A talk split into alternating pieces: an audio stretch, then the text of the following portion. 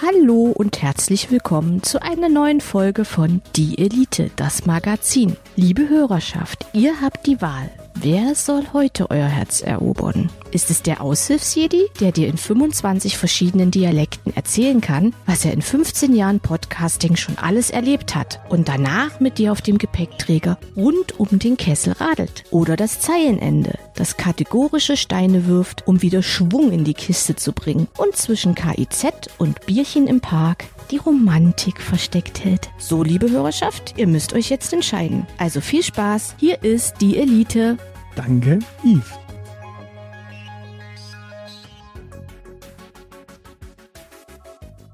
Einen schönen guten Tag. Heute heißt es Siegen oder Sterben. Ja, muss doch sein. Naja, äh, es geht um Leben und Tod, habe ich gehört. Ja, okay. Also ja, es geht um Leben oder Tod, Siegen oder Sterben. Oh Gott. Du, du bist heute ein bisschen aufgedreht, aber ähm, wo wir schon mal dabei sind, was ist schlimmer als äh, Sie äh, verlieren? Siegen? Ja. Toll, äh, ein, ein Witz aus NRW oder was ist das? Ja, genau. Ist speziell für Menschen, die in hässlichen Städten wohnen. Aha. Äh, ist, ist, Genau. ist, ist, ist NRW nicht auch der Ort, wo sie die Lämmer zur Schlachtbank bringen? Also in Hameln?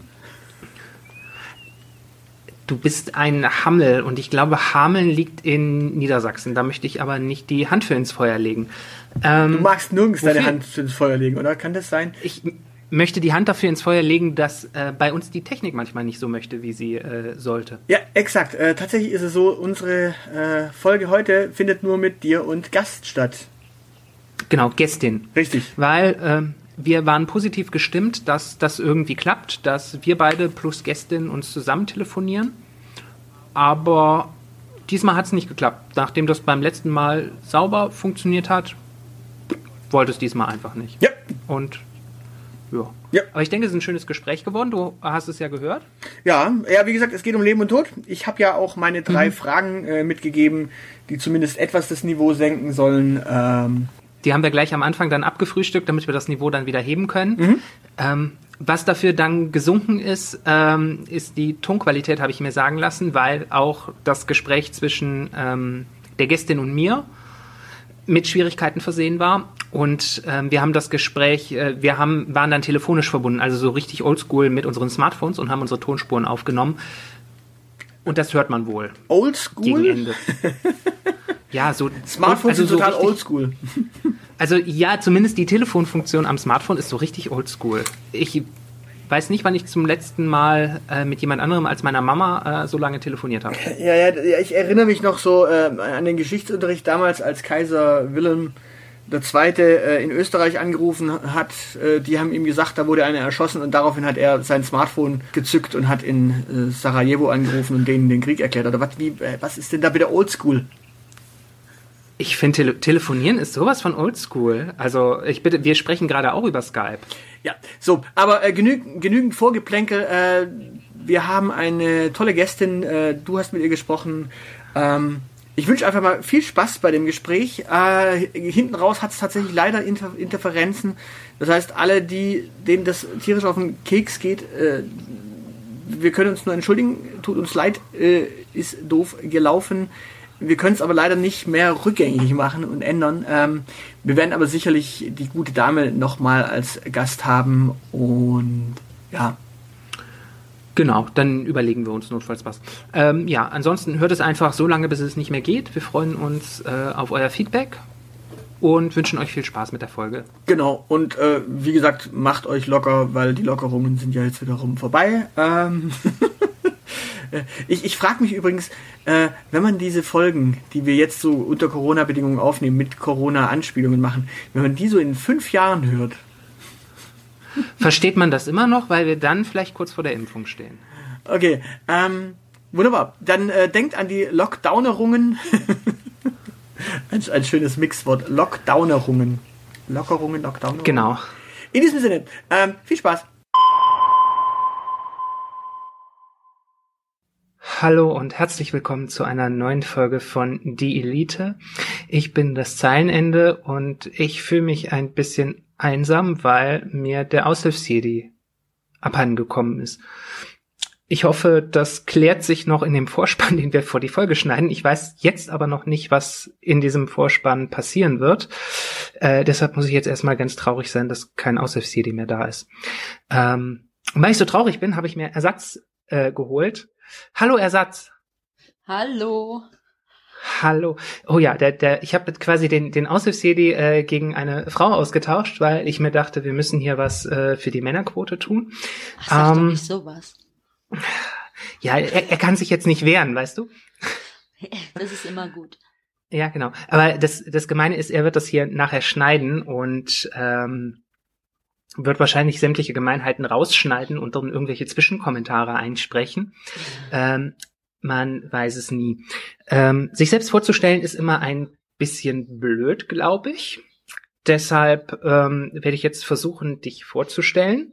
Und du darfst danach ergänzen, wenn ich elementar wichtige Dinge vergessen habe über dich. Machen wir ähm, so. Genau. Du äh, heißt äh, Kim Meiritz und ähm, du hast uns auf Instagram angeschrieben, dass du eventuell ein interessantes Thema hast. Und dann sind wir aufmerksam geworden weil wir festgestellt haben, dass du da irgendwo aus äh, Nordrhein-Westfalen kommst und wir ja ein Herz für Menschen aus Nordrhein-Westfalen haben. Ähm, genau. Du bist äh, gelernte, äh, du bist examinierte Altenpflegerin und Genau, das habe ich äh, richtig hinbekommen. Und ähm, arbeitest aber nicht mehr in dem Beruf, sondern bist äh, unter anderem als äh, Personal Coach und ähm, Palliativbegleitung unterwegs, hast eine eigene Beratungspraxis, ähm, bist erfolgreiche Buchautorin und Hundemama. Ja. Habe ich habe ich was vergessen oder waren das die wesentlichen Fakten, die man ja, über dich also, wissen sollte? Ich bin psychologische Beraterin. Ich mhm. gehe halt schon tiefer auf Probleme ein und äh, bin auch Honorardozentin und Schule Pflegeeinrichtungen. Das ist so ein Herzensobjekt, was ich habe. Mhm. ich halt sage, es muss einfach jeder in der Pflegeeinrichtung durchgeschult werden, der mit Menschen in Kontakt kommt in dem Bereich äh, Sterben, Trauer, tot, um halt die Türen nicht verschlossen zu halten. Mhm. Aber sonst okay. war das schon sehr gut, danke. Okay, das heißt, du deckst äh, in deiner Beratungspraxis ähm, grob das ganze Spektrum der psychologischen Beratung ab. Äh, ich könnte auch zu dir kommen, wenn ich äh, mich in meinem Job nicht so wohl fühle und ein bisschen ähm, äh, Beratung und Orientierung brauche, wenn ich nicht so ganz glücklich bin und so, so ein bisschen äh, Life-Coach-mäßig was brauche. Ja, also ich habe äh, ganz viele Klienten auch in dem Bereich äh, Trauer, die mhm. mit einem Trauererlebnis nicht zurechtkommen. Ich habe Klienten, die ja selber gar nicht wissen, woher eine gewisse Traurigkeit kommt. Ich habe auch ganz junge Klienten. Also das ist ganz, ganz bunt gemischt. Okay, aber ähm, die Leute suchen dich gezielt auf, ähm, dann eher wegen, diesem, wegen dem Thema Trauer und ähm, Sterben. Jein, jein. Also es ist viel, ja. ja, weil das natürlich eine große Belastung immer auch darstellt und das ist ja nun mal, Trauern ist ja keine Diagnose, sag ich immer. Das ist okay. etwas, was Raum und äh, Platz auch braucht, um die Gefühle zum Ausdruck zu bringen. Und äh, ja, das, das ist schon vermehrt, ja. Es ist immer mhm. öfter mhm. jetzt. Okay, genau. Ähm, wir werden gleich ähm, sicherlich tiefer in das Thema ähm, Sterben und Trauern reingehen. Und ähm, du hast ja gerade schon gesagt, dass es da großen Schulungsbedarf ähm, gerade in den Institutionen äh, gibt, also vornehmlich den Altersheimen oder Altenheimen. Ähm, Genau, bevor wir das tun, hat der Aushilfsjedi mir aufgetragen, dass ich dir noch Fragen stellen äh, soll. Und weil das potenziell ein bisschen schwer wird, äh, die Kost hier, äh, dachte ich, stellen wir die an den Anfang. Bist du bereit, los. dich den Fragen des Aushilfsjedis zu stellen? Ach, schauen wir mal, doch. Ah, okay. Machen wir. Genau. Ähm, wer uns schon ein bisschen länger hört, der weiß, dass wir häufiger mal über das Thema Dating ähm, gesprochen haben in der Vergangenheit und das wahrscheinlich auch in Zukunft weiterhin tun müssen. Ähm, deshalb die erste Frage, mit welchem Spruch machst du Typen im Club und oder der freien Wildbahn klar? Ich habe dafür keinen Spruch, ich messe die Vitalwerte. Das heißt, du läufst mit äh, einem Blutdruckmessgerät äh, in den Club und ja, natürlich. Wer tut das denn nicht? Ich weiß nicht, also äh, es sind ja immer mehr, wenn die mit ihren Pulsuhren da alle unterwegs sind. Und ähm, das heißt, du, du legst denen das einfach kommentarlos an. Du fragst noch nicht mal, ja. darf ich mal Blutdruck messen oder? Nein, ich meine, es ist ja gut, dass ich nicht beim Urologen arbeite oder beim äh, Podologen, Proktologen, wie auch immer. Das ist ja dann schon ganz vom Vorteil. Okay, ja. Ähm, funktioniert die Masche? Nein. Definitiv nicht. Okay, ich, äh, ich schließe daraus, dass du äh, Single bist. Nein, auch nicht richtig. Ich habe einen, äh, ich hab einen Partner. Okay, den hast du, der hat dich dann angesprochen. Ja, doch. Kann man so sagen. Er war mutig.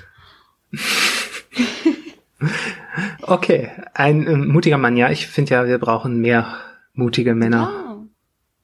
Ja. ja Unterstützung Aber, hilft mir viel und das ist dann schon ganz, ganz schön. Das ergänzt sich dann. Ich glaube, das äh, ist in dem ähm, Job wahrscheinlich auch ganz wichtig, jemanden zu haben, der einen stützen kann. Ja, natürlich. Wobei man vieles auch wirklich mit sich selber ausmacht, weil natürlich ist es auch immer ein gewisser Datenschutz und man möchte auch nicht unbedingt dann sein ganzes Umfeld, ja, sag ich mal, mit in, ähm, in die Sterbefälle auch mit reinziehen, weil es ist halt manchmal wirklich alles andere als ja leicht, wenn jemand geht. Mhm. Ja. ja. Gut. Ähm, gibt's denn was in deinem Leben, wo du ähm, sagst, da hätte ich gerne mehr Zeit für, auch ähm, um, um was anderes zu haben als Arbeit. Also gerade als, als Selbstständiger hat man das ja häufig, dass viel auf der Strecke bleibt. Äh, Gäbe es da was, wo du sagen würdest, dafür würde ich mir gerne mehr Zeit freischaufeln oder dafür werde ich mir auch in den nächsten Jahren mehr Zeit freischaufeln? Oh, das ist ganz schwer zu sagen weil eigentlich identifiziere ich mich schon eher mit der Arbeit, aber doch ähm, noch mehr Zeit an der Natur verbringen, mehr mhm. mit dem Hund rausgehen, noch ein bisschen mehr und doch einfach für das, worauf man spontan halt Lust hat, weil Leben ist kurz und Spontanität fehlt einfach am meisten. Mhm. Das heißt, so, äh, es ist so der Wunsch nach nach mehr Freiräumen. Könnte Ach, man das ja, so sagen? Ja, ja und nein.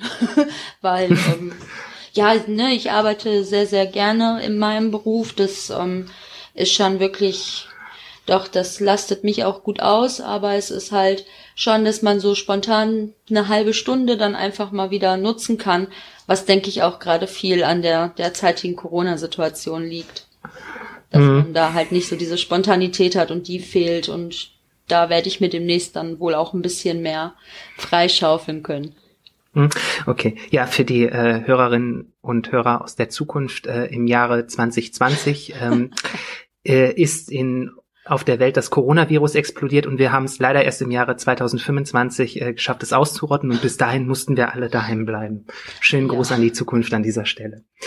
ähm, Okay, äh, wenn spontan sein und Ablenkung nicht klappt, ähm, ich habe ähm, gelernt, dass es sehr wichtig ist, gerade wenn man mit mit negativen Sachen zu tun hat, dass man äh, sich äh, schöne Erinnerungen zurechtlegen soll, ähm, die man hervorholen kann, um sich wieder äh, positiv zu prägen. Hast du sowas auch oder machst du sowas auch? Ja, natürlich. Also äh, das ist ganz, ganz klar, das hat doch jeder, oder? Mhm. Ähm, es soll auch Menschen geben, die äh, so äh, so Menschen so die Blutgruppe Hass haben, die ziehen so das raus, worüber sie sich im Leben am meisten aufgeregt haben und äh, holen dann da Energie raus. Ähm, das ist doch dann für die auch was Positives. Stimmt eigentlich. Und ja. äh, ja. Wenn es macht. wenn es glücklich, ja, wenn es glücklich macht, ist ja sowieso alles erlaubt, solange es äh, niemand anderem schadet. Consent ist alles.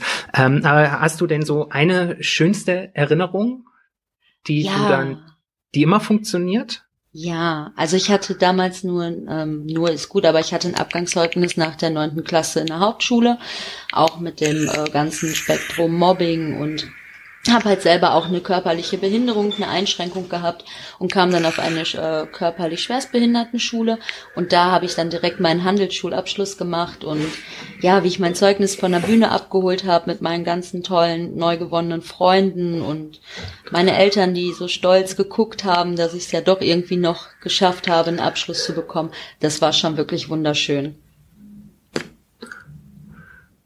Also Krasser Scheiß. Ja. okay, also das heißt, ähm, das ist ja eine Erinnerung aus der Jugend. Das heißt, ab neunte Klasse hast du gesagt, ne? Ja, nach der neunten durfte ich die Hauptschule verlassen. Hm. Das heißt, du bist von der von der Hauptschule auf eine, ähm, darf man noch Sonderschule sagen? Nee, das war also es war eine ähm, Schule für ähm, körperlich Eingeschränkte. Menschen. Okay. Also für körperlich behinderte Jugendliche äh, in Vollmerstein, auch hier so in der Nähe vom Gefitzberg, wo ich herkomme. Und äh, ja, die schönste Schulzeit meines Lebens, muss ich ehrlich hm. sagen. Das sind Menschen, die, ja, die behält man im Herzen, die man kennenlernt. Da ist Menschlichkeit ganz oben. Okay. Ähm, und hat dich das auch äh, dann, die, die Erfahrung, die du da gemacht hast, hat das ähm, dafür gesorgt, dass du dich äh, in den in den Sozialbereich äh, begeben hast? Ja, auch. Also Oder? es war mir schon immer halt ähm, ja ein Anliegen, mich auch so ein bisschen ja für Schwächere einzusetzen, wird einem ja dann auch manchmal ein bisschen zum äh, Stolperstein. Aber das war schon auch ein Grund, wo ich gesehen habe, ey, na, egal was ist, irgendwo findet man immer ein Lächeln. Irgendwo mhm. immer am dunklen Himmel einen kleinen Sonnenstrahl. Man muss ihn halt nur finden. Und man braucht Menschen, die ihm das manchmal halt aufzeigen können. Und das habe hab ich da gelernt. Und da war für mich klar, dass es in diese Richtung auch gehen soll, Menschen helfen und ja, zur Seite stehen können. Mhm. Du hast dich dann für die Altenpflege entschieden, richtig? Nicht direkt, über Umwege. Okay. Hatte, über, über Umwege. Ja, ich hatte Kauffrau im Gesundheitswesen noch gelernt gehabt vorher. Aha. Und äh, dann habe ich angefangen, ähm, Psychotherapeutin im Heilpraktiker zu studieren. Habe dann den Palliativbereich kennengelernt in dem Studium. Habe mich dann als Palliativbegleiterin weiter fortbilden lassen. Habe dann gemerkt, ich brauche ein Staatsexamen um als Palliativbegleiterin auch, ja, ich sag mal, um nicht nur ehrenamtlich arbeiten zu können, sondern auch das ganze Spektrum abzudecken mit Schmerzmedikation, wenn Schmerzen da sind und ja, ein bisschen, bisschen über das Ehrenamtliche hinausgehen können. Und dann kam mhm. das Staatsexamen und psychologische Beraterin. Dann habe ich die Aromatherapeutin noch gemacht und ja, jetzt quatschen wir miteinander. okay, das äh, ist viel. ähm, ich glaube, ja, kann ich mir vorstellen. Das geht wahrscheinlich. Äh, gut, ich, ich stelle mir gerade äh, vor, wie man das Ganze miteinander verbindet, äh, wie du mit äh, einem, einem Fläschchen Kölnisch Wasser äh, um todkranke Menschen rumhüpfst und das so ein bisschen schwenkst. Ach Gott. Ich sollte das nicht so ins Lächerliche ziehen. Du darfst gerne. Also bei du darfst gerne Wasser, da kommt, glaube ich, ähm, jeder wieder sofort auf die Beine und äh, dann dürfte ich das wahrscheinlich eher inhalieren und trinken. wahrscheinlich nicht, also vielleicht wirkt es auch antiseptisch. Wobei ähm, meine Erfahrung, meine Erfahrung ist ja, ähm, ich habe ja auch mal zwei Jahre lang im, da, äh, im Seniorenzentrum geschafft und äh, da riecht es in der Regel nach einer Mischung aus Urin und Kölnisch Wasser. Also so weit weg ist das auch nicht. Aber ist noch schön, wenn Kölnisch Wasser mit dabei ist. Und, ne? Ja, es überdeckt das Ganze ein bisschen, wobei beides ist so ein leicht stechender Geruch und ähm, das ist tatsächlich einer der Gründe, warum ich gesagt habe, ich kann das äh, nicht länger machen. Das ist, ähm, ich, es gibt, äh, ich weiß nicht, ähm, du, du bist regelmäßig wahrscheinlich noch in Heimen unterwegs, oder? Ja, für die Schulungen genau. Ja. Nimmst du das äh, noch wahr, die Gerüche? Ja, also es kommt ja ganz drauf an. Ich bin in äh, Pflegeeinrichtungen, da ist es wirklich da, es muss in Pflegeeinrichtungen einfach nicht riechen. Und man kommt halt schon in Einrichtungen, wo man denkt, okay, wo drückt hier da jetzt schon der Schuh? Also natürlich, das, äh, das nehme ich wahr. Hm mir ging das ähm, halt so, obwohl ich ähm, jeden Tag hingegangen bin, ich habe es auch immer noch gemerkt und das war morgens immer erstmal so die ersten fünf Minuten ja. äh, waren immer ein bisschen schwierig. Aber es äh, soll ja nicht um mich gehen. Auch gerne auch. Da, dafür können die Leute den, den Rest des Podcasts hören. Also äh, da gibt's ja ganz viele andere Folgen, wo äh, das Zeilenende Sachen über sich erzählt. Manchmal auch. Ähm, genau.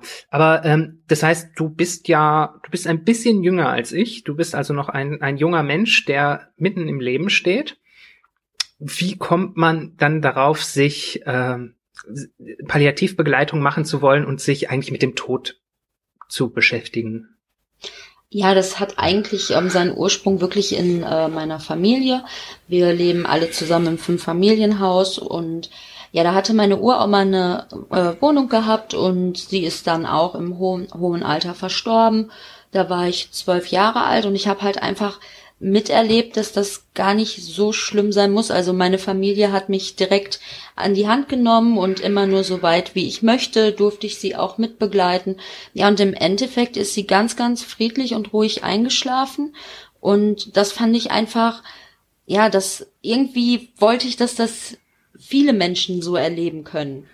Weil ich mhm. meine, wenn der Tod mit der, ja, mit der, mit dem Fuß in der Tür steht, man hält ihn nicht auf man kann die Tür nur zuschlagen und man braucht Kraft und Kraft und Kraft.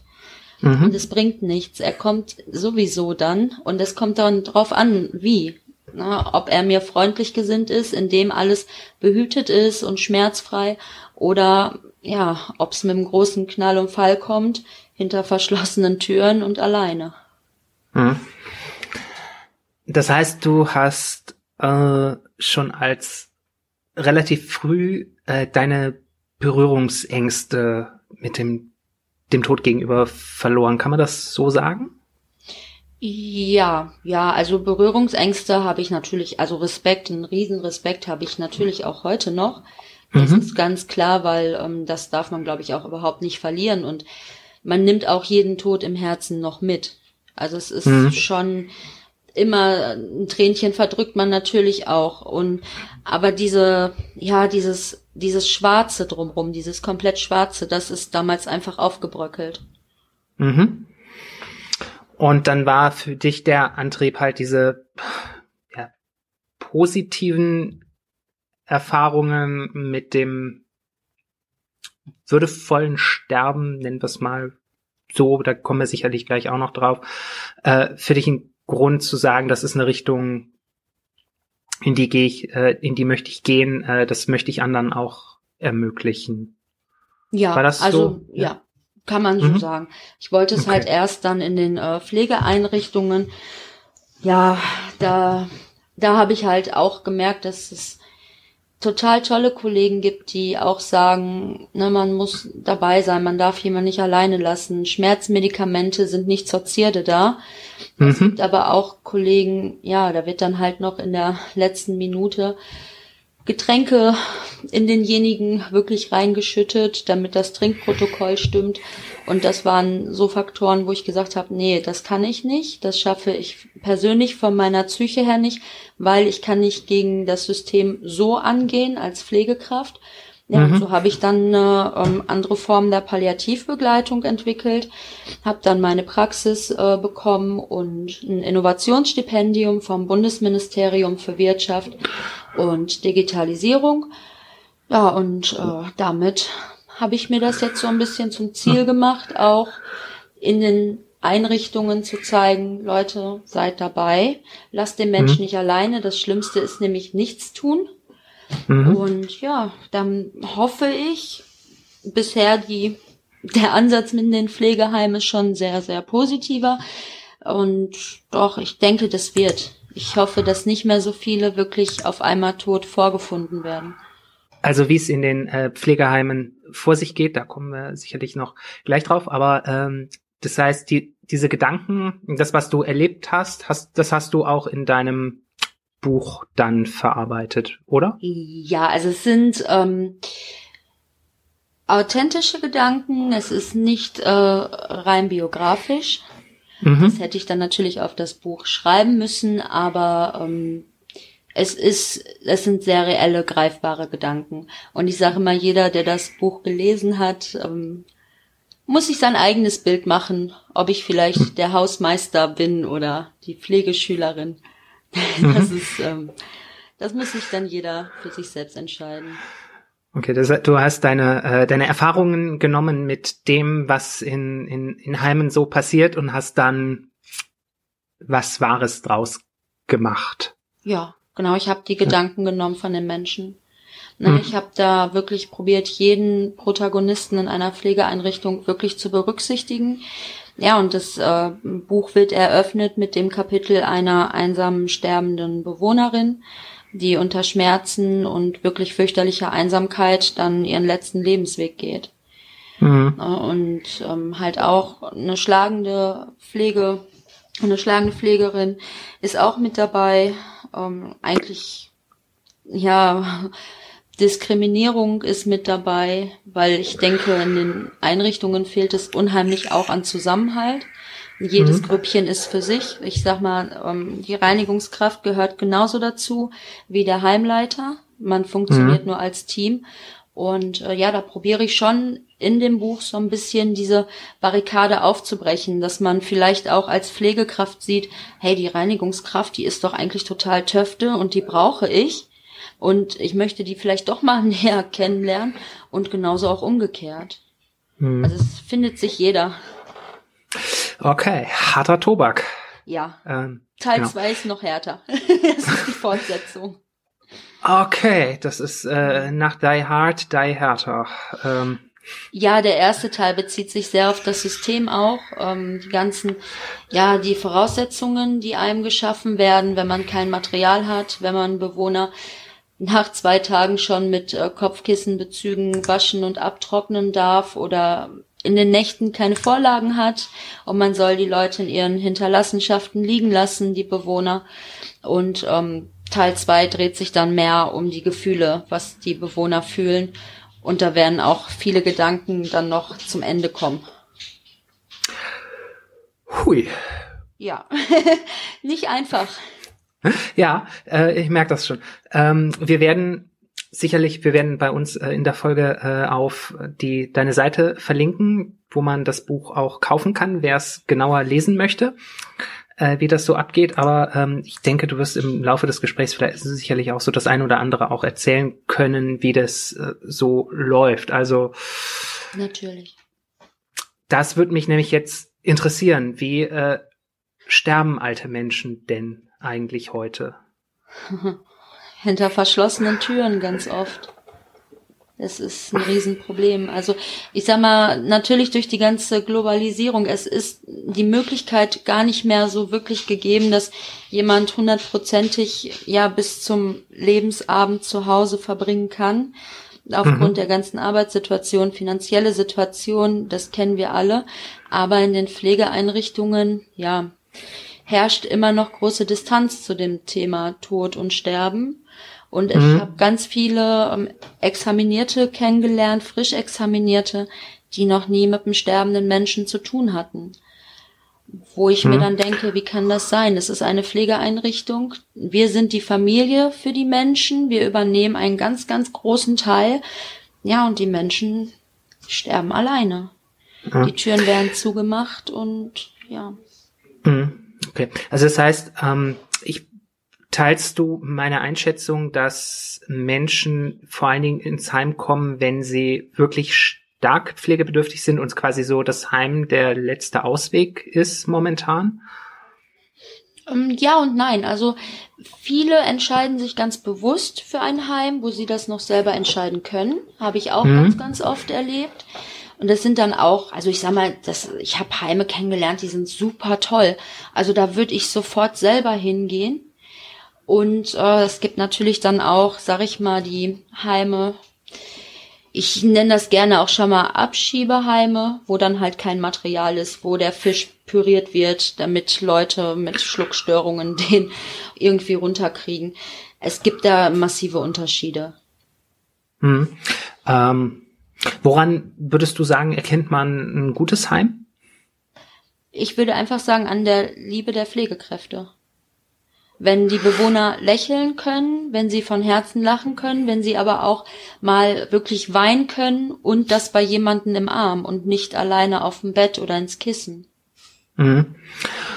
Okay, das heißt, ähm, in deinen Augen ist, sind, stehen die, die Mitarbeitenden, die, die Pflegekräfte, die, aber auch das, das Servicepersonal in Anführungszeichen, Hauswirtschaftskräfte, ähm, Reinigungskräfte und sowas, auf die kommt es an.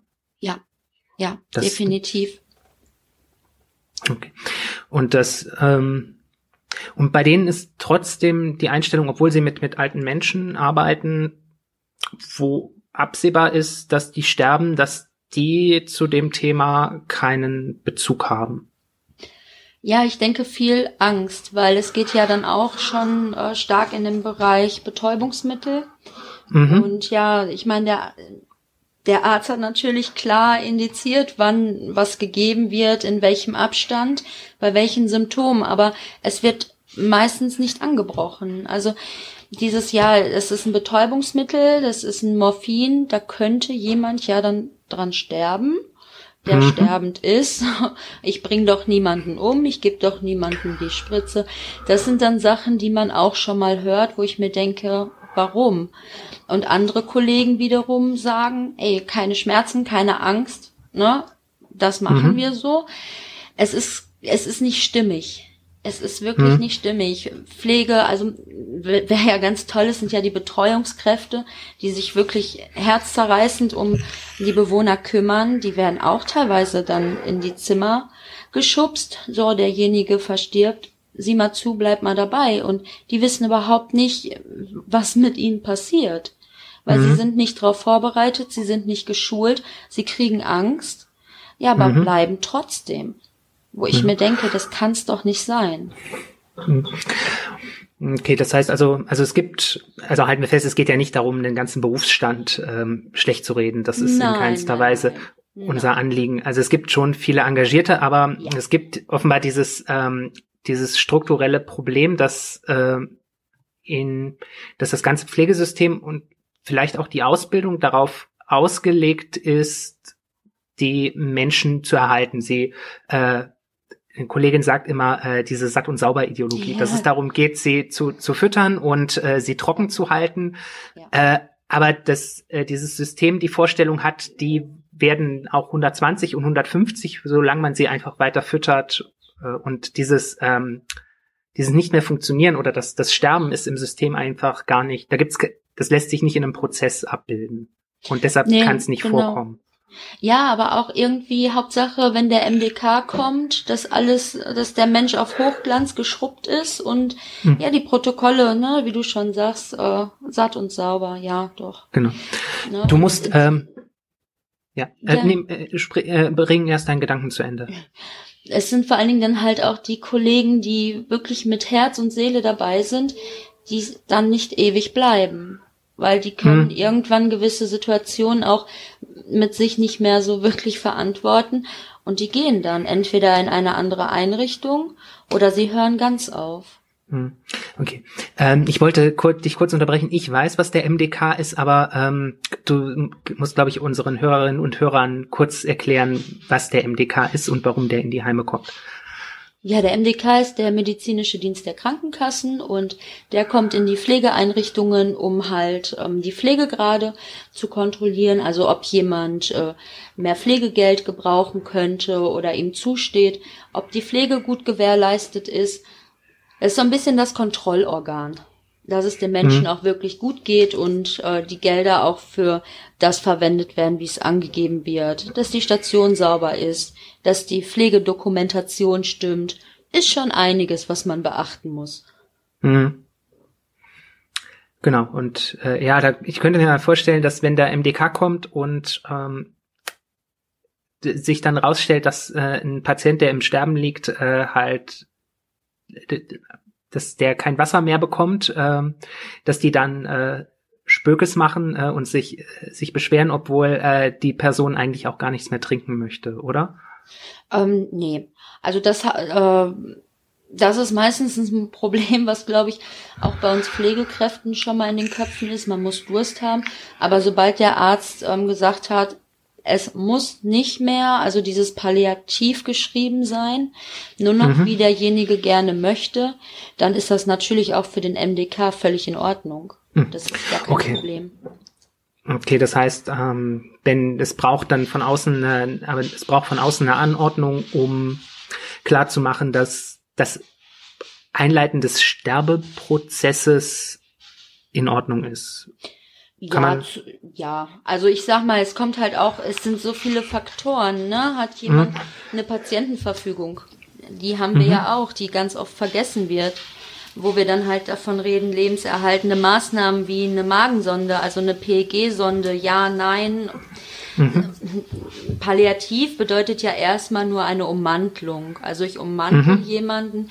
Kann auch jemand mit einer starken Schmerzsymptomatik, die chronisch ist, kann auch im Prinzip ein Palliativ-Bewohner oder Patient sein, der halt regelmäßig seine starken Schmerzmittel erhält. das mhm. heißt halt in allererster Linie erstmal, ich ummantel jemanden.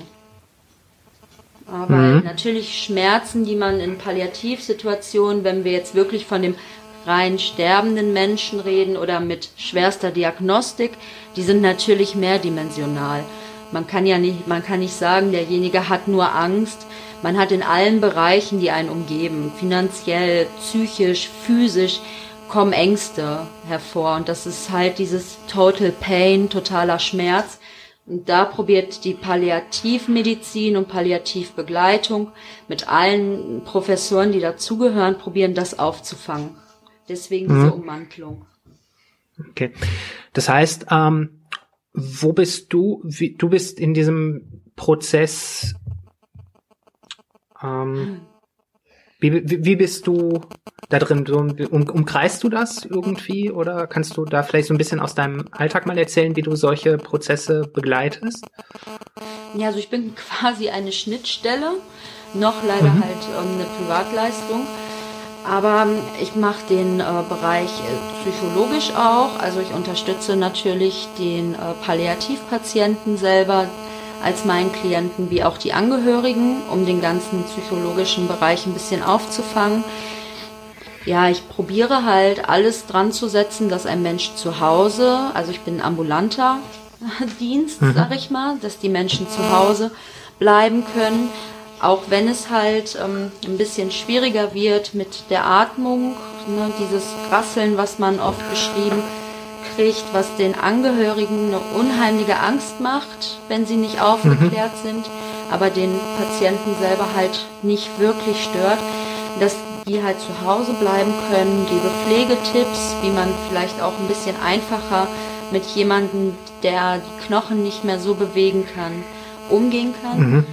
Zeitgleich ähm, kann ich aber halt auch die Schmerzmedikamente geben wegen dem Examen, so dass ich halt mhm. halt auch nachts angerufen werde. Wir haben hier ein Problem, kannst du bitte kommen?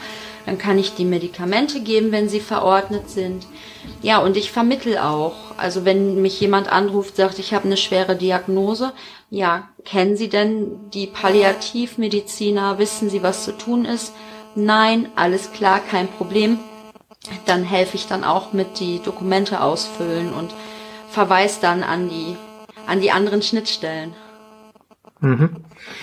Okay. Und ähm, wann wirst du normalerweise hinzugezogen und von wem?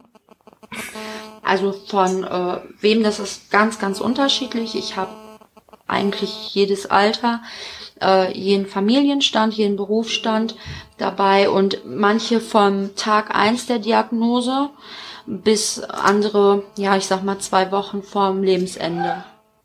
Mhm. Das ist ganz unterschiedlich, je nachdem, wie halt gerade auch die eigene Vernetzung ist oder wie man gerade selber mit der Situation zurechtkommt, weil jeder Prozess ist individuell.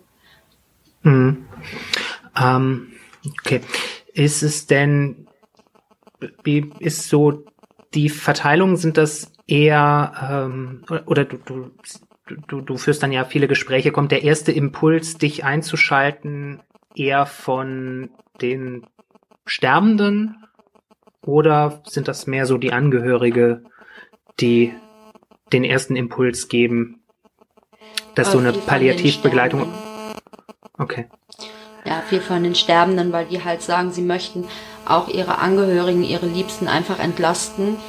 Ne, indem mhm. sie halt nicht die ganzen Ängste, die möchte man ja dann auch nicht auf, sein, auf seine Liebsten unbedingt abwälzen, weil man weiß, sie haben selber genug Ängste auch selber und leiden auch unter der Situation. Ja, und dann eine neutrale halt haben, mit der man sprechen kann. Da haben wir ganz viele tolle Ehrenamtliche auch, die das mhm. machen.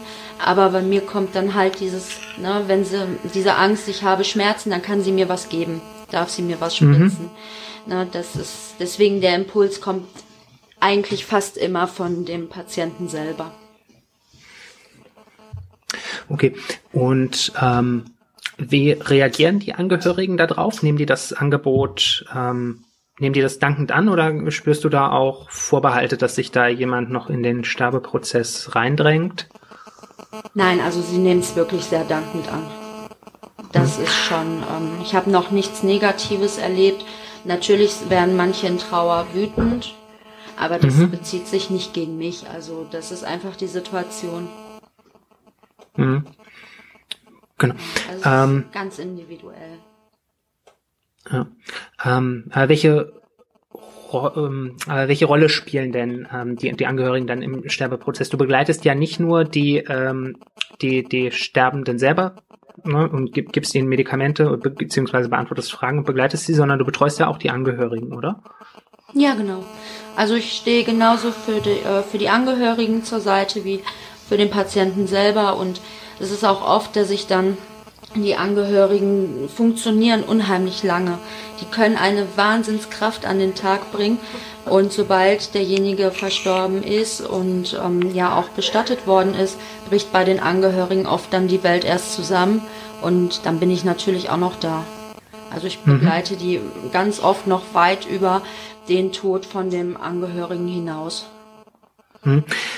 Das heißt, diese die ähm, Hilflosigkeit, nennen wir es mal so, oder die, dieses nicht, äh, das, was du, was du im Heim erlebst, dass es da eine gewisse Hilflosigkeit oder äh, Reserviertheit, weil Sterben nicht vorgesehen ist im Heim, das erlebst du im Umgang mit den Angehörigen gar nicht, sondern dass die sich Hin auf den Prozess wieder. einlassen können. Ja, Hin und wieder. Ja.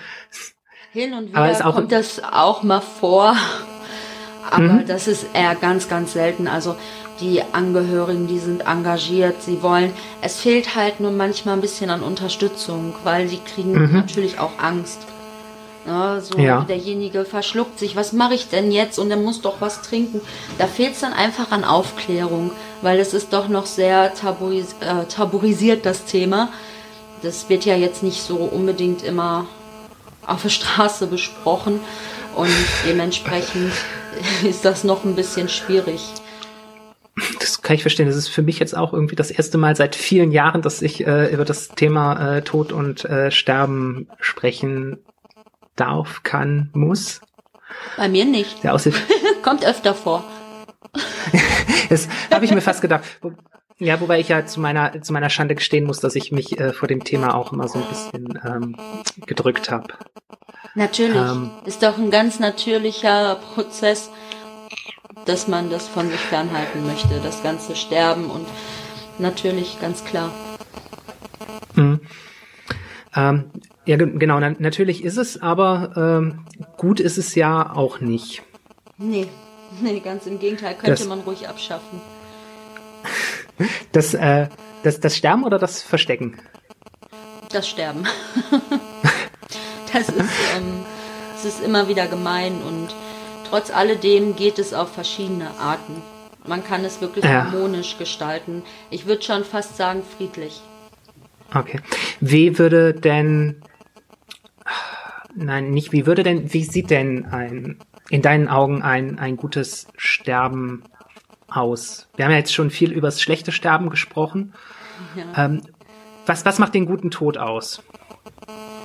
Also ich denke hauptsächlich, wenn man mit sich im Reinen ist. Also wenn man keine Schmerzen hat, wie auch immer, ob es natürlich ist, dass man keine Problematik hat, die Schmerzen hervorruft oder ob man Medikamente erhalten hat, wenn man keine Angst hat, na, mhm. wenn man nicht alleine ist, wenn man einfach weiß, egal was passiert, es ist jetzt zumindest jemand bei mir und beschützt mich trotzdem noch. Ich denke, wenn man einfach wirklich die Augen zumacht und einfach einschlafen kann, das ist doch das, was ich erlebe, was immer wieder, ja, wo man sagt, okay, so schlimm wie die Situation ist, aber es scheint wenigstens friedlich gewesen zu sein. Okay, also es, ähm, es sollte friedlich sein und möglichst schmerzfrei.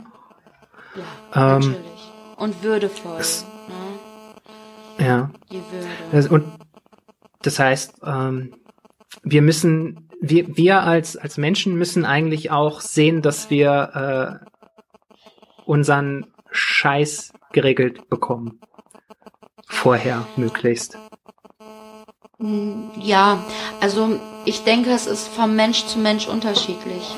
Also ich mhm. habe auch in meiner Praxis Klienten, ich sag mal, die zerbrechen einfach an der Trauer, wo man sagt, okay, vielleicht hätte da jemand externes eher mithelfen können, weil ähm, ja, der Angehörige lebt ja weiter. Mhm. Ne, ich sage immer, es gibt diese zwei Situationen. Der Angehörige muss weiterleben, trotz dieser schwierigen, schlimmen Situation. Und ja, der Sterbende, der verstorben ist, der kann nicht zurückkommen und mir sagen, jo, war alles in Ordnung, äh, war gut, geht auch nicht. Also muss man beide Seiten irgendwie ausgleichen können. Hm. Ja, genau. Also beim äh, beim, beim Tod gibt's äh, gibt's keine eBay-Bewertung. Wenn du gestorben bist, kannst du nicht sagen, ähm, Top-Tod jederzeit wieder fünf Sterne. Nee, genau. Genau. Und das ist das, was ich auch in meinen Fortbildungen immer wieder sage. Ich kann als Pflegekraft, als Reinigungskraft, egal als wer, ich kann einen schlechten Tag haben, ich kann einen Bewohner mal ein bisschen anmuffeln, ich kann mich aber entschuldigen. Aber ein Tod kann ich nie wieder entschuldigen, wenn ich da nicht da war, wenn ich da nicht menschlich war. Ich kann es nie wieder gut machen für denjenigen. Hm.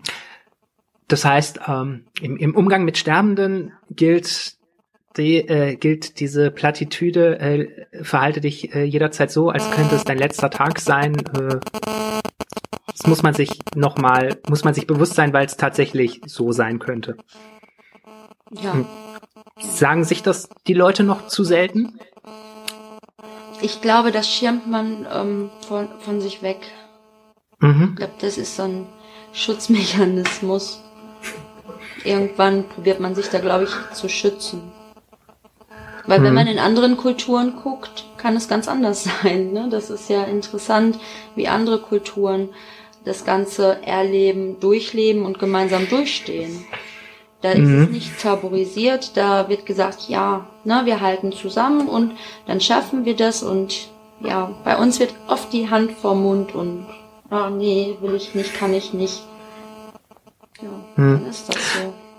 Das heißt, wir sperren den Tod zu stark weg?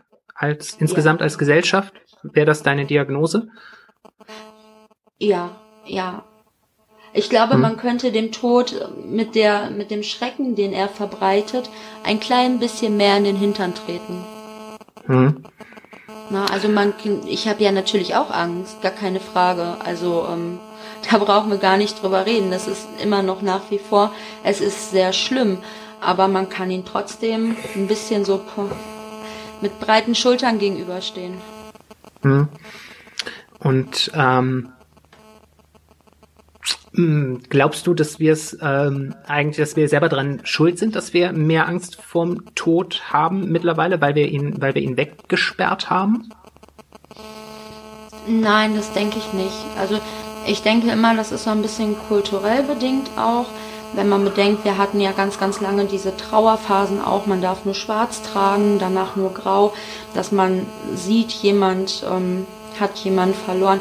Es wird halt, so wie es ist, natürlich auch negativ assoziiert, das Sterben, mhm. aber ja, ich denke einfach, es ist durch die, durch die ganzen Pflegeeinrichtungen, dadurch, dass zu Hause nicht ja. mehr so viel Abschied genommen wird, ist das so ein bisschen, hat das jeder von sich weggeschoben, so ein bisschen mhm. dieses Thema.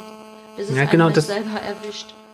Mhm. Ja, das, das meinte ich. Ähm, ich habe dann so in Vorbereitung so ein bisschen über, ähm, auch so, so ein bisschen nochmal reflektiert darüber, wie es bei mir so war.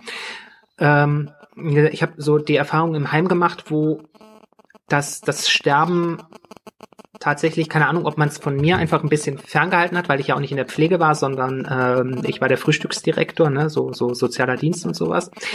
Äh, da habe ich ja, da, äh, da hast du aber mit den Sterbenden nicht mehr so unbedingt was zu tun. Mit denen machst du kein Gedächtnistraining mehr, mit denen machst du noch ein bisschen Biografiearbeit, aber das war nicht so mein, mein Spezialgebiet. Ähm, also da hatte ich so gar, da ist so Sterben im Heim war für mich immer, das war so geheimnisvoll und irgendwann ist dann halt das Namensschild äh, ja. verschwunden. Wohingegen bei meinen Großeltern, die äh, sind alle vier nicht im Heim gewesen. Ja. Ähm, sondern die sind alle, ähm, mein Opa ist, äh, mein, mein erster Opa, da war ich aber, ähm, da war ich klein, da war ich so sieben oder so. Äh, das habe ich auch erst bestimmt 20 Jahre später ähm, erfahren, dass der ähm, ins Krankenhaus gekommen ist und das habe ich noch mitbekommen und dass der dann da aber noch zwei Wochen lang äh, Hirntod gelegen hat, bis man, das waren noch so die Zeiten, wo man den Hirntod noch nicht so schnell diagnostiziert hat, mhm. ähm, wo, wo das so, das, das habe ich so gar nicht mitbekommen, aber es war trotzdem, er war dann halt zu Hause und dann noch im Krankenhaus äh, und dann tot und ja, dann meine restlichen Großeltern, die sind, sind halt alt geworden oder die eine hatte Krebs, das war dann auch so eine gewisse Zeit, da konnte man sich dran gewöhnen. Äh, da war es dann aber auch, da war es dann aber auch so, ähm, dann war, ähm, dann war die Beerdigung, wo alles war so ein bisschen traurig. Und dann ging es zum Leichenschmaus und ich komme halt auch vom Dorf und der Leichenschmaus war schon wieder sehr lustig. Ja, ja. Ne? Da, da gab es halt, dadurch, dass das so, so ritualisiert war und das so klar war, okay, wir feiern jetzt hier nochmal den Toten und wir essen und trinken und hocken alle zusammen. Genau. Da war das schon ähm, da war das war schon Weinen am Grab, aber danach war es auch wieder Lachen. Und ich habe so das Gefühl, dass sowohl das Weinen als auch das Lachen verschwindet. Richtig. Es ist anonymisiert. Mhm. Ja. Und das ist das mit Zusammenhalt, ne? wo ich sage, man muss schon irgendwie, ob es als Pflegeeinrichtung, ob es als Angehöriger, man muss zusammenhalten, man muss zusammen weinen können, man muss zusammen lachen können. Das gehört mhm. alles dazu. Okay. Ja. Ähm, was ich mich dann gefragt habe und wo mich dann deine Meinung zu interessiert, wir haben ja mittlerweile nicht nur, naja, nicht nur oder man, man hat ja erkannt, dass ähm, Pflegeheime vielleicht nicht so unbedingt der Ort sind, wo es ums Sterben geht. Und dann gibt's ja auch noch so, äh, dann gibt's noch so Fälle von Menschen, die, äh, keine Ahnung, 40 sind, 30 sind, mhm. 15 sind auch und die einfach eine tödliche Krankheit diagnostiziert äh, bekommen haben und die kannst du ja nicht ins Pflegeheim stecken. Also da sind die ja total falsch. Und deshalb hat sich, ist ja die Hospizbewegung in den letzten 20 Jahren, würde ich jetzt vielleicht sagen, die ist stark geworden. Und einerseits finde ich das total interessant, aber andererseits stelle ich mir aber auch die ist das nicht auch wieder nur ähm, das Sterben noch weiter wegzusperren, sogar jetzt aus den, aus den Pflegeheimen noch raus und in eigene Räume zu stecken? Oder haben die wirklich einen Wert? Was denkst also du da? Also ich finde, sie haben einen enormen Wert. Das ist, also ein, wenn wir jetzt nur mal als Beispiel ein Hospiz nehmen, das ist ähm, ja ein unheimlich fröhlicher Ort. Das soll man mhm. zwar nicht glauben, aber ja, man, ähm, man hat jemanden, mit dem man lachen kann. Man hat jemanden, mit dem man weinen kann. Man ist auf jede Situation vorbereitet. Und ja, man ist auch so ein bisschen unter Gleichgesinnten, wo man sich austauschen kann. Also es mhm. ist ähm, unheimlich wichtig, auch für die Angehörigen. Ne, sie haben immer Ansprechpartner. Sie können bei ihren Liebsten schlafen, wenn sie möchten. Also es mhm. ist unheimlich, ähm, ja, unheimlich wichtig. Und es dürfte mehr, ruhig noch mehr geben. Okay, das heißt im Prinzip, weil, äh, weil da die Leute begriffen haben, dass es jetzt um alles geht, ähm, und weil sie sich auch nur darauf, nur darauf konzentrieren können. Ja, läuft das. Genau, sie können halt, ähm, man kann noch mal ganz anders, äh, ja, sich auch irgendwo verabschieden. Viele, mhm. gerade in den Altersklassen, wo du es gerade beschrieben hast, ja, die möchten auch nicht unbedingt zu Hause sterben. Weil die mhm. sagen, sie möchten nicht, dass für den Ehepartner oder für die Kinder, dass das zu Hause dann so äh, stigmatisiert ist. Und dann möchten sie doch lieber einen Hospizplatz beziehen. Und da kommen wir dann wieder zu dem traurigen Punkt, die Wartelisten fürs Hospiz. Mhm. dass die meisten gar nicht dann reinkommen können oder es nicht mehr erleben und dann ins Krankenhaus halt auf eine Palliativstation, die ja auch unheimlich wichtig ist, ne, dann halt mhm. halt dahin dann ausweichen. Und das, obwohl, also weiß ich weiß, siehst du das, wie, wie siehst du das? Ist ein Krankenhaus der richtige Ort, um zu sterben? Es kommt auf die Klinik an, ja. Also es hm. gibt unheimlich schöne, tolle Krankenhäuser, wo, wo man wirklich sagt, das ist familiär. Es gibt hm. aber natürlich auch, ne, das kennen wir alle, die Krankenhäuser, wo man sagt, nee, also lasst mich lieber auf die Straße liegen, als mich da reinzubringen. Ja. Aber es sind dann aber wahrscheinlich auch eher so die, also der erste Fall, das sind dann auch eher so die Krankenhäuser, wo man fast schon sagen könnte, okay, die betreiben nochmal ein Hospiz im ja, Krankenhaus. Ja. Genau. Ich meine, eine Palliativstation ist ja eigentlich auch nicht so hundertprozentig dafür vorgesehen, dass jemand dort verstirbt.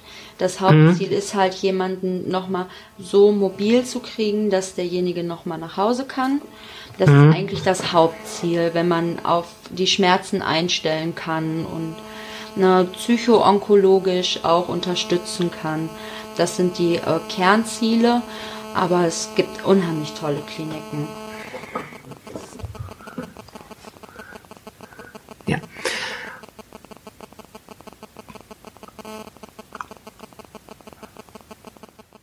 Höre ich dich gerade so, gar nicht. Ja, ja, nee, nee, äh, äh so, ja. Äh, ich, ich überlege gerade, ob wir an dieser Schnelle, äh, Stelle nach, später ein bisschen schneiden müssen. Das ist, äh, ich, ich überlege gerade, wie wir äh, elegant weitermachen können, weil das ist ja auch ein, ha, ja, sieht mal, das sind so die, ist manchmal doch ein schwieriges Thema, wenn, äh, äh, wenn das Zeilenende dann auch mal sprachlos ist.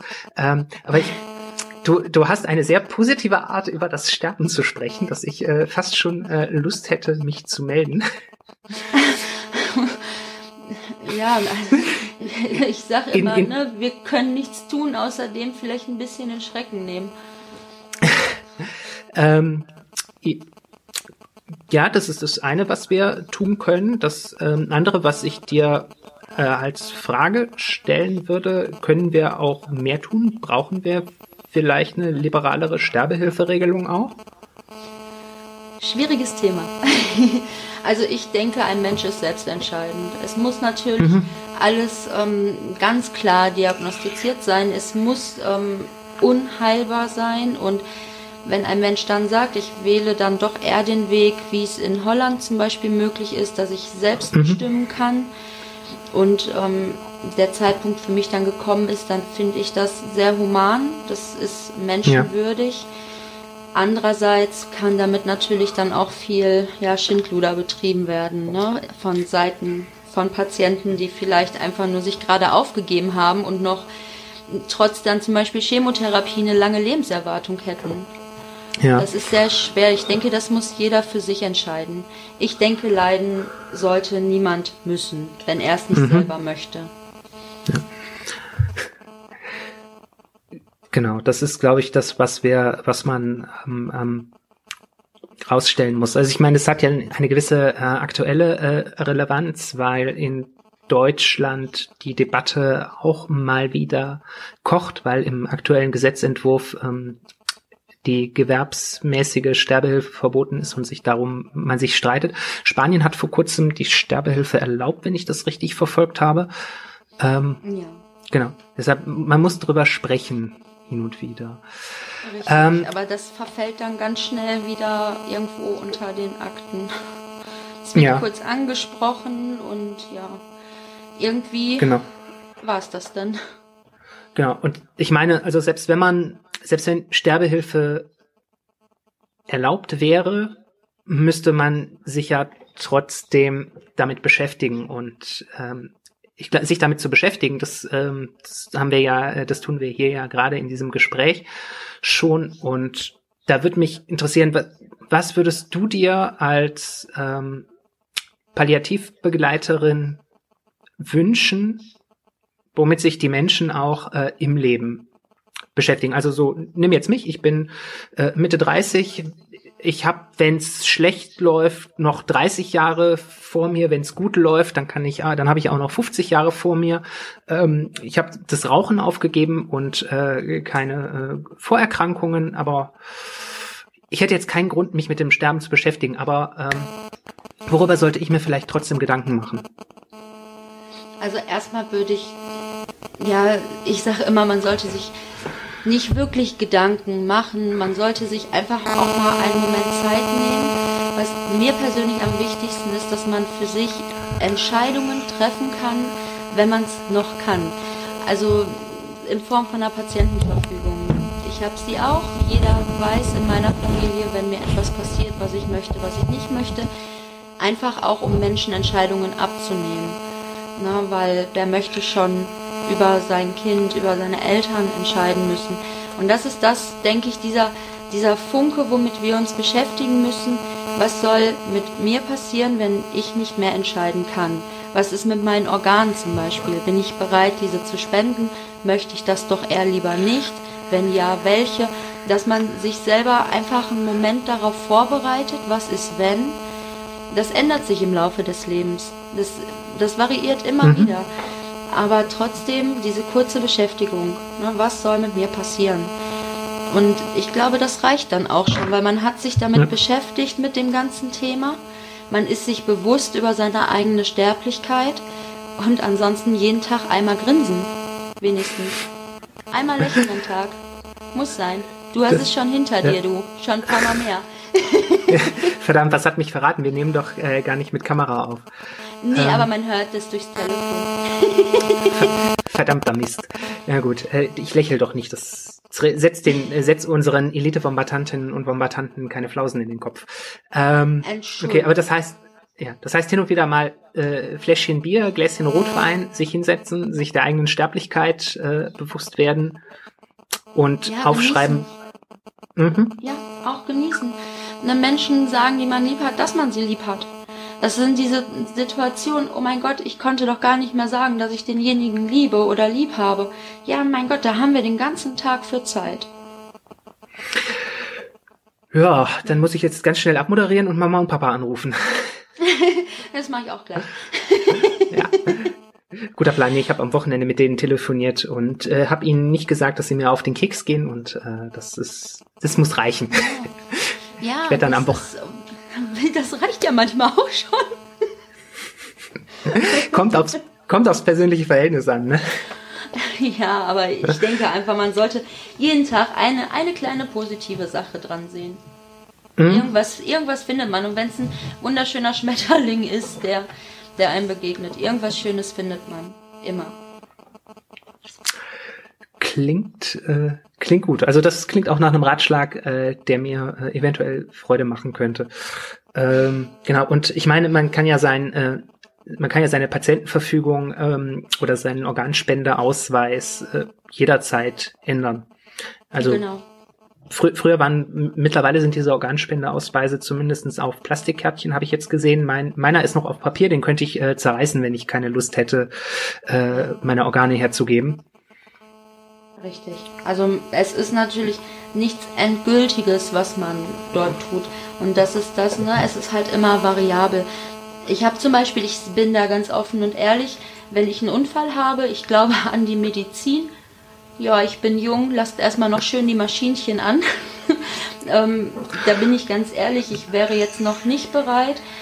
Aber das kann natürlich in 10 Jahren, in 20 Jahren, in 30 Jahren ganz anders aussehen. Da ich sage, nee, mhm. na, wenn ich jetzt einen Unfall habe, dann lasst mich bitte. Also das kann variieren und das muss auch variieren. Mhm. Ja, das ist genau, legitim. Es ist genauso wie äh, wir uns alle paar Jahre die Frage stellen, wie zufrieden sind wir mit unserem Beruf, was wollen wir noch erreichen, ähm, wie sind wir glücklich in unserer Beziehung. Das sind ja auch Fragen, die man sich stellen sollte. Genau. Und vielleicht sollte man da auch die Frage integrieren, äh, was wäre, wenn ich morgen eine Diagnose bekomme, die äh, letal verlaufen wird. Und es das war sprachlich. So es kann so schnell äh, gehen. Das ist dann auch nicht schön. Ja. Wir stecken Mal bewusst. alle nicht drin. Wir wissen alle nicht, was so wirklich ist. Ich meine, natürlich wünscht man jedem das längste, tollste Leben. Aber man muss trotz alledem, wenn irgendwann mal das Lebensende kommt, muss man doch eigentlich zurückblicken können und sagen können, ja doch, im Großen und Ganzen war ich zufrieden. ich war glücklich, ich habe gelacht, ich habe getan, worauf ich Lust hatte. Ich war nicht, wer weiß, wie vergrämt. Das ist schon viel wert. Mhm. Ja, gut. Dann lass mal kurz überlegen. Also wir haben über dich gesprochen. Ähm, wir haben darüber gesprochen, wie das Sterben so im Heim aktuell läuft und dass das nicht so schön ist. Ähm, wie es besser laufen könnte. Ähm, wir haben darüber gesprochen, wie du versuchst, die Leute zu begleiten und dass du auch Pflegekräfte schulst. Haben wir was vergessen? Nö. Was wir noch loswerden müssen? Nö. Nee? Sehr Ich schön. Dann würde mich, dann würde mich äh, zum Abschluss, ähm, du, du hast die Frage eigentlich, ich glaube, du hast sie schon in so einem Nebensatz beantwortet, aber das würde mich doch interessieren für die, die Palliativbegleiterin. Wenn du, wenn wir nicht mehr sterben müssten, sondern wir, wir alle ein ewiges Leben bekommen, also so eins ohne Gebrechlichkeit und dass wir als äh, Sabanda Brokkoli irgendwann in der Ecke sitzen, ähm, Das habe ich noch nie gehört. habe ich mir aufgeschrieben, danke. gerne, ähm, ne, sondern so mit den mit den Vitalkräften eines äh, 30-jährigen und äh, den geistigen Fähigkeiten eines Vierjährigen, der einen beim Memory äh, total nass macht, äh, aber der Lebenserfahrung eines 200-jährigen. Ähm, Wäre das schön? Oder sagst du, dass äh, Sterben und dass das Leben endlich ist, dass das ist wichtig für unsere Erfahrung und für unser Leben? Ich glaube nicht, dass das wichtig ist. Wer braucht das schon? Ne, ich glaube, wir könnten alle ohne, ohne diesen, ja, ich sag mal, bösen Mitläufer tot leben. Ja. Ich glaube, da wird es uns auch wirklich gut gehen. Es wäre eine Riesensorge weniger, viele Ängste, viele Tränen, die uns erspart bleiben würden. Aber was wäre, wenn? Wir wissen Hm. Aber dann wär's- Aber wir können verzichten, glaube ich schon. Das ist schön. Aber dann wärst du arbeitslos. Das ist dann nicht schlimm. Ich habe ja Okay. auch noch die psychologische Beratung und ich schreibe ja auch Bücher. Irgendwie Das wäre dann- Das. Das wäre dann mein nächstes. Wie- ich früher Menschen äh, tot. Was war das eigentlich? Ja, ne? Wo es noch den Tod gab. Damals. Om, Oma erzählt vom Sterben. Ja, was redet die denn da? Horrorgeschichten. Nein, aber ich, wir können es nicht ändern, ne? Mhm. Das ist leider so. Genau. Also äh, Aufruf an Elon Musk. Kein Mensch braucht E-Autos. Wir wollen das ewige Leben haben. Ich glaube auch nicht, dass das jeder möchte. Ich glaube, man wird auch des Lebens müde. Hm? Meinst du, das könnte passieren und dass wir dann alle irgendwann alle selbstbestimmt entscheiden, ähm, okay, ich habe jetzt genug, 200 Jahre, den ganzen Scheiß mit den Covidioten will ich mir nicht mehr geben, ähm, ich mache jetzt die Fliege. Stell dir mal vor, 500 Jahre mit deiner Schwiegermutter. Ich bin Single. Und rate mal warum. Siehst du? Ich glaube, da erübrigt sich die Frage doch dann von alleine. Keine Schwiegermütter mehr haben. Ja, wir haben keine Ausnahmeregelungen. Verdammt, das stimmt. Also wenn man, wenn man Bock auf Beziehung hat, dann muss man sich auch damit, äh, dann muss man auch in Kauf nehmen, dass man ewig von der Schwiegermutter schikaniert wird. So eine Scheiße. Es hat alles Genau. seine Nachteile, ne? Man muss es nur immer ein bisschen drehen und wenden. Findet man immer Positives und Negatives, ja. Eieiei. Gut, ähm, dann, ich fand äh, sehr positiv, dass ich dieses Gespräch mit dir führen durfte. Ich auch, hat mich Oh. sehr gefreut. Und ähm, ich habe äh, Leuten gehört, dass es eventuell ähm, noch Anschlussgesprächsbedarf gibt. Wir machen das einfach so, äh, wir, wir laden dich einfach nochmal irgendwann ein und dann ähm, darf der Aushilfsjedi alleine mit dir sprechen. so als Nee, da Ausgleich habe mit ich der aber Gerechtigkeit. Der tut nix, der will nur spielen. Nee. Ah, Nicht komisch sprechen, er tut. Nee, nee, nee, nee, nee. Das ist ein Aushilfsjedi, der hat's noch nicht zum vollen Sprachproblem gebracht. Ah, gut, das ist. Genau. Nee, machen wir natürlich. Wunderbar. Jederzeit. Dann ähm, bleibt mir noch zu sagen, Also ähm, vielen Dank, liebe Kim, dass du da warst. Äh, liebe El Elite-Kombatantinnen und Kombatanten, vielen Dank, dass ihr zugehört habt.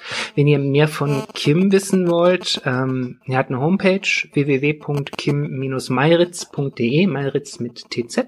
Da findet ihr auch einen Link, um ihr Buch kaufen zu können. Da findet ihr Kontaktdaten für den Fall, dass ihr tödlich erkrankt seid und Palliativbegleitung braucht. Oder auch wenn, wenn Die ihr jemanden auf kennt. einer anderen Homepage auch, ja. Oh, ja, okay, aber ihr findet, ihr findet dann hoffentlich die Links auf der Homepage. Natürlich. Perfekt. Also alles, was ihr über Kim wissen äh, müsst, findet ihr auf Kims Seite. Da gibt's auch äh, auf bei über mich gibt's auch ein Bild vom Hund.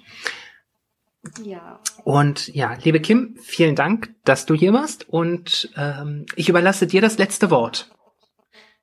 Ja, ich danke euch, dass ich auch mal ein bisschen was loswerden durfte und äh, ja, macht auf jeden Fall weiter so. Eure Podcasts sind der Hammer und ich freue mich schon aufs nächste Mal. Doch jederzeit wieder mit euch und immer schön lächeln und nicht vergessen, jeden Tag etwas Positives im Leben und schon scheint ein bisschen mehr die Sonne für jeden. In dem Sinne wünsche ich euch auch eine schöne Zeit. Das soll's für heute gewesen sein. Für weitere Informationen besucht unsere Webseite www.dielite.org. Alle, die uns für diesen Podcast etwas in den Hut werfen möchten, werden unter patreon.com slash dieelitepodcast fündig. Vielen, vielen Dank. Unsere Social Media Kanäle findet ihr ebenfalls unter @dieelitepodcast. Und natürlich freuen wir uns auch auf Feedback per Mail an aushilfsjedi oder Zeilenende at dieelite.org. Danke für die Aufmerksamkeit. Auf Wiederhören.